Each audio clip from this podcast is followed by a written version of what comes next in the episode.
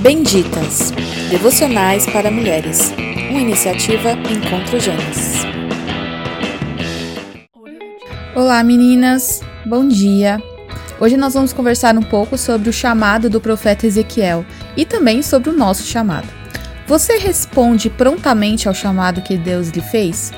Em Ezequiel 2 e 3, eu acho fantástico esses dois primeiros capítulos desse, é, desse livro, como o Senhor é tanto a força daquele homem, como quanto motivo de inspiração e obediência. Se você lê esse livro, você percebe Deus falando com aquele homem coisas do tipo: Filho do homem, não tenha medo, fique em pé que falarei contigo, abra sua boca e coma, e coma o que eu vou lhe dar.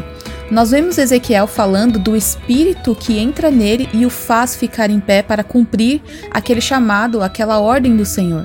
Naquele tempo, Deus é, o estava enviando para falar ao povo de Israel, povo que haviam se rebelado contra o Senhor, e Deus estava levantando aquele homem como voz de Deus no meio deles. E agora nós pensamos um pouco sobre, sobre como eu e você também somos essas vozes em nosso tempo.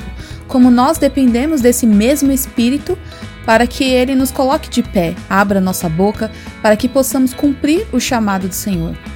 É o Senhor que nos dá é, todo o preparo para fazer a tua obra. É Ele que nos enche do teu espírito e nos faz ficar em pé e ser a sua voz. Quando você e eu olhamos ao nosso redor, nós não vemos como podemos fazer aquilo que Ele designou para as nossas vidas por causa das nossas limitações, dos nossos pecados, das nossas falhas. Mas basta que o Senhor nos coloque de pé, pois é somente através dele, do poder do Teu Espírito, que, que podemos ser essa voz, essa voz de Deus em nossa geração. Amém? Reflita sobre isso, tá bom? Beijão!